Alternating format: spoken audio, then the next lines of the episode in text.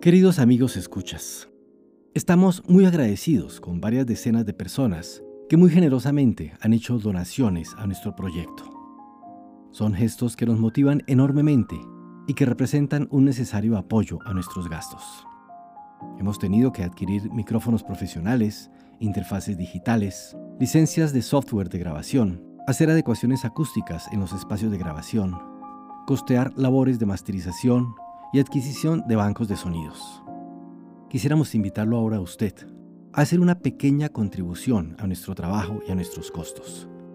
De serle posible, vaya por favor a la página anchor.fm slash historia silenciada. Allí encontrará un botón que le permite hacer donaciones a partir de un dólar. Cualquier cantidad, por pequeña que sea, es para nosotros muy motivadora y una ayuda importante. Muchas gracias.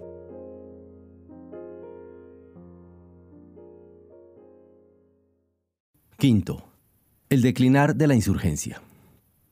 La guerrilla, lo hemos explicado ya, había recibido en estos años golpes devastadores y decisivos.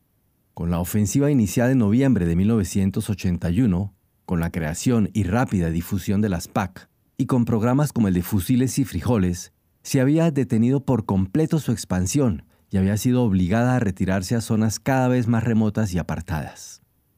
La aparición en 1983 de un nuevo programa, Techos, Tortillas y Trabajo, que se centraba en tareas de reconstrucción, y la creación de las llamadas aldeas modelo poco tiempo después, hicieron que el Estado guatemalteco le quitase efectivamente el agua al pez.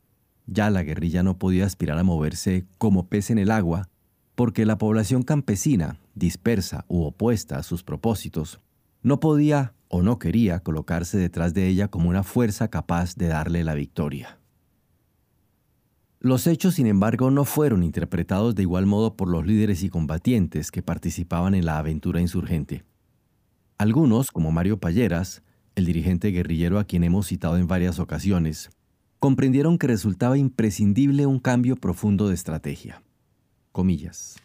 En enero de 1984, un agrupamiento de militantes rompimos con la Dirección Nacional del Ejército Guerrillero de los Pobres. Nos refiere, explicando que percibían la necesidad de abocarnos prioritariamente a construir el instrumento político que con apremio exige ya de los militantes la complejidad de la lucha revolucionaria.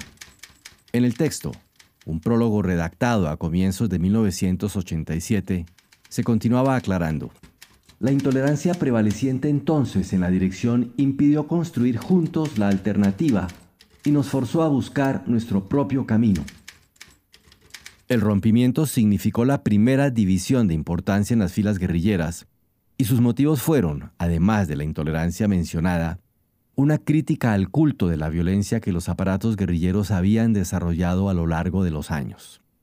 Para los combatientes que abandonaban el EGP, la violencia solo se justifica cuando es todo un pueblo quien recurre a ella, como salida extrema, agregando para mayor claridad que no es nuestro cometido asumir por cuenta propia, en nombre de quien ha de emanciparse por sí mismo, la tarea de ajustarle cuentas a los verdugos por la sangre derramada, reduciendo de hecho la gesta popular a una desigual lucha entre aparatos militares. Esta profunda crítica también se asumió, con las variantes del caso, en el seno de la ORPA. El comandante Pancho, el segundo en la jerarquía de la organización, habría sostenido en 1985 que el concepto de lucha guerrillera que prevalecía en Guatemala no estaba funcionando.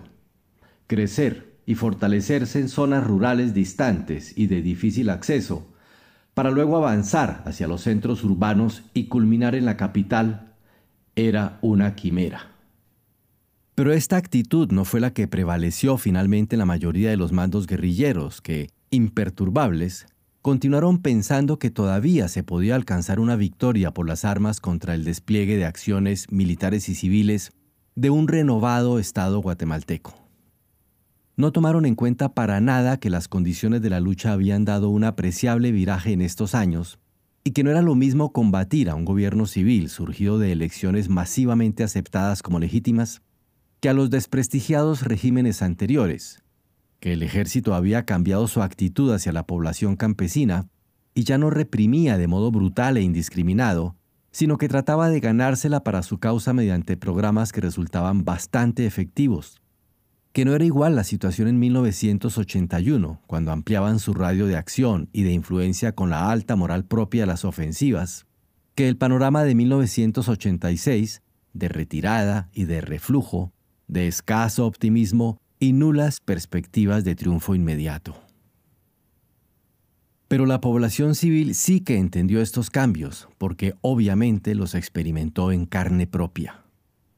¿Qué campesino, qué aldea, por más remota que fuese, deseaba unirse ahora a riesgo de su vida a una banda de insurgentes que ya no podía llamarse un ejército y que perdía posiciones mes tras mes y año tras año? Si la guerrilla pudo retener cierto apoyo en zonas localizadas y muy específicas, se encontró sin embargo con que ya no podía incorporar nuevos militantes a sus filas, que las deserciones se producían masivamente, que su lucha se había convertido en una resistencia desesperada y siempre a la defensiva. El apoyo a las organizaciones armadas mermó así notablemente. Miles de aldeas colaboraron con el ejército a través de las PAC, en las que participaron casi un millón de patrulleros civiles, a los que hay que multiplicar por tres o por cuatro si queremos tomar en cuenta los núcleos familiares a los que estos pertenecían. Cientos de miles se trasladaron además dentro del país en un proceso complejo que combinaba la huida de miles de refugiados con la más tradicional migración del campo a la ciudad que se produce normalmente en los países de economía agrícola que van ampliando y diversificando sus actividades productivas. Se considera que hubo hasta un millón de personas que fueron desplazadas de las áreas más conflictivas, aunque habría que realizar un estudio demográfico detallado para poder determinar cuántos lo hicieron para escapar de la violencia y cuántos fueron los que simplemente emigraron para tratar de encontrar nuevos horizontes en los que pudieran mejorar sus condiciones de vida en las áreas urbanas. Solo en las regiones más apartadas del país el EGP logró conservar parte de su influencia entre los campesinos mientras la ORPA y las FARC se convertían en aparatos armados cada vez más alejados de todo contacto político con las masas rurales. El general Alejandro Gramajo, quien pronto llegaría a ser ministro de la Defensa del gobierno de Cerezo, calcula que para esa época había un total de unos 3.000 miembros de la guerrilla, incluyendo en el cálculo a los combatientes, pero también a quienes le servían como bases de apoyo directas entre la población civil un número bastante mermado con respecto a la amplitud que había tenido el movimiento a comienzos de la década y que descartaba cualquier intento razonable de asaltar el poder. Los campesinos que habían huido a la montaña como una forma de acompañar a la guerrilla regresaron, en su mayoría, a las aldeas y las tierras que habían habitado, poniéndose así bajo la protección del ejército. Pero no todos actuaron de este modo. En el Quiché, sobre todo, y en partes de Huehuetenango y de San Marcos, Muchos de ellos procuraron salir del país rumbo a México, sobre todo durante los primeros años de la década de los 80. En el Ixcán, al norte del departamento del Quiché, el río de refugiados se dirigió hacia el norte, encontrándose con una sorpresa. El EGP dio la orden inicial de impedirles el paso con órdenes tajantes. Nadie se va a ir a México. Si lo intenta otra vez, lo vamos a fusilar le decían a cada persona que intentaba cruzar la frontera. La guerrilla quería que los civiles permanecieran en la selva, porque sin los campesinos se quedaba virtualmente aislada, pero tuvo que dar pronto una contraorden ante la presión desesperada de los pobladores. Las cifras varían grandemente, pero puede estimarse que entre 18.000 y 150.000 personas pasaron a los campos de refugiados en territorio mexicano mientras solo una pequeña fracción del total se quedaba en Guatemala en condiciones sumamente precarias para servir de base de apoyo a los guerrilleros. Estos grupos se organizaron a partir de 1984 en lo que se llamó Comunidades de Poblaciones de Resistencia CPR. Eran núcleos de unas 50 a 300 personas, conformados sobre la base de relaciones de parentesco que se movían constantemente por lo más remoto de la región. En total llegaron a existir 36 diferentes CPR, que se dividían o fusionaban de acuerdo con las circunstancias, abarcando una población que puede haber llegado a un máximo de 3.000 personas, incluyendo mujeres y niños. Entre ellos y la guerrilla había una relación de simbiosis, De su trabajo salía la comida para los guerrilleros, que a su vez se ocupaban de la seguridad de la población ante los constantes ataques del ejército, que no distinguían demasiado en sus ofensivas entre los miembros de los CPR y los campamentos de quienes eran propiamente combatientes armados del EGP. Dos sacerdotes católicos llegaron para asistir a estas comunidades, el jesuita Ricardo Falla y el misionero del Sagrado Corazón, Luis Gurriarán. Ambos nos han dejado vivos testimonios de las terribles condiciones en que vivían estas gentes sencillas, que atrapadas en una guerra implacable, habían quedado del lado del bando que se encontraba en retirada. Eran, por así decir, los pastores espirituales de la guerrilla, pues a ella tenían que someterse como única autoridad política y militar de la CPR, y oficiaban para una población de católicos practicantes, que se habían enrolado inicialmente en proyectos promovidos por la Iglesia y pertenecían a la acción católica. Un experimento original y curioso, sin duda, pero que se mostraría como impracticable a largo plazo, pues las comunidades se irían reduciendo poco a poco hasta que comenzaría, por fin, el retorno y la reincorporación de los refugiados y hasta de los propios guerrilleros. La guerrilla, en Guatemala, parecía haber comenzado el lento recorrido de su agonía. Era absurdo aunque muchos todavía sí lo creían, que pudiese alcanzarse en el país una victoria de tipo militar. Pero entre tanto, las organizaciones armadas, a través de su fachada unitaria, la URNG, comenzaban a cosechar importantes triunfos en otro frente de lucha, insospechado como tal, que le resultaría quizás el más eficaz de todos, el cabildeo internacional. Gracias al apoyo de la Internacional Socialdemócrata y de la infinidad de organizaciones dedicadas a los derechos humanos en los Estados Unidos y en Europa, la URNG lograría congelar ante el mundo la imagen de un régimen brutal y genocida, contra el cual en su propaganda luchaba con el apoyo de los indígenas mayas del país. Una joven perteneciente al EGP, Rigoberta Menchú, hija de uno de los fallecidos en la toma de la Embajada de España, Vicente Menchú, se haría pronto famosa en el mundo a través de un libro que la llevaría, años después, hasta el insospechado galardón de un premio Nobel de Paz. La antropóloga venezolana Elizabeth Burgos, quien había sido esposa del famoso Regis Debré, amigo del Che Guevara y autor de Revolución en la Revolución, la entrevistó en París durante varios días en el año 1982. De este trabajo antropológico, encargado y revisado luego por el EGP, saldría Me llamo Rigoberta Menchú y así me nació la conciencia, un libro donde la entrevistada relataba con pormenores la vida de las comunidades quiché del altiplano y denunciaba con lujo de detalles las acciones represivas del ejército de su país.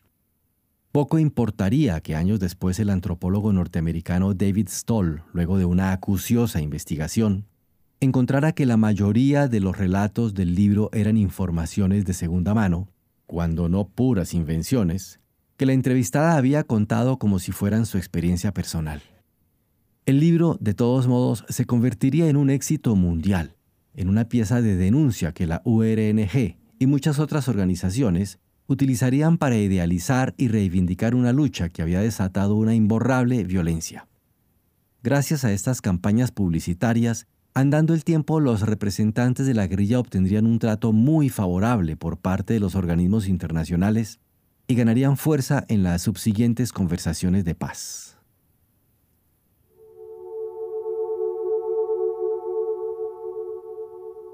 Ana y la guerrilla. Tenía apenas tres años cuando en una masacre que realizó el ejército mataron a sus padres.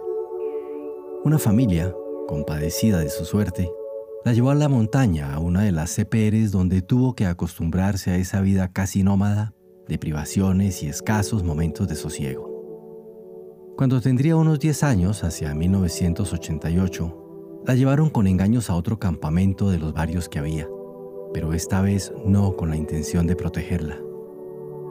Otra familia se hizo cargo de ella para tenerla casi en condiciones de esclava, para ponerla a trabajar en las labores del hogar y cuidar a un niño pequeño que tenía la señora. Era corriente que la maltrataran, que le pegaran y la hiciesen pasar hambre. Ana quería regresar con su antigua familia, con ese matrimonio al que consideraba como sus padres, pero le resultaba imposible porque no sabía dónde estaban ni cómo llegar hasta ellos, ni el modo de escapar a la vida de servidumbre que llevaba, aislada casi en la montaña. Una de las pocas personas con la que a veces platicaba, un hombre que no vivía tan lejos, le aconsejó cómo acabar con sus sufrimientos. Vete a México o vete con la guerrilla, le dijo, y le dio algunas indicaciones sobre el rumbo que podría tomar para encontrarse con quien pudiese ayudarla. No fue fácil. Un día, llevando al niño que cuidaba para no despertar sospechas, y después de mucho caminar, se encontró con una mujer que solía estar en contacto con los guerrilleros. Ella le prometió hablar con la guerrilla y le dijo que volviera a los ocho días. Cuando por fin pudo entrevistarse con uno de los jefes, este le dijo, ¿Estás de acuerdo en luchar con nosotros? ¿Querés venir con el EGP? Ella dijo que sí, por supuesto. Entonces tuvo que volver con la señora que la maltrataba hasta que la guerrilla, pasado un tiempo, se la llevó finalmente. Su vida cambió desde entonces. Allí nadie abusaba de ella ni le pegaba, tenía comida y hasta le dieron un vestidito y una hamaca. Pronto le encargaron algunos trabajos, porque allí todos tenían que hacer algo. Adquirió práctica trabajando la madera, puliendo y ajustando los moldes que la guerrilla usaba para fabricar sus bombas y granadas. Era un trabajo agradable para ella, que hacía con paciencia y esmero, casi con cariño. Así transcurrió mucho tiempo hasta que cuando tenía ya 13 o 14 años, comenzaron a entrenarla para la lucha. Pasó semanas corriendo y haciendo duros ejercicios, deslizándose por debajo de alambres y aprendiendo a disparar, participando en simulacros de ataque en los que se utilizaban fusiles de madera. Pero Ana no quería ser combatiente, le daba miedo le espantaba eso de enfrentarse al ejército disparando en medio de la selva, la posibilidad de morir y de matar. Los jefes guerrilleros aceptaron su decisión y la pusieron entonces a cargar bultos con comida.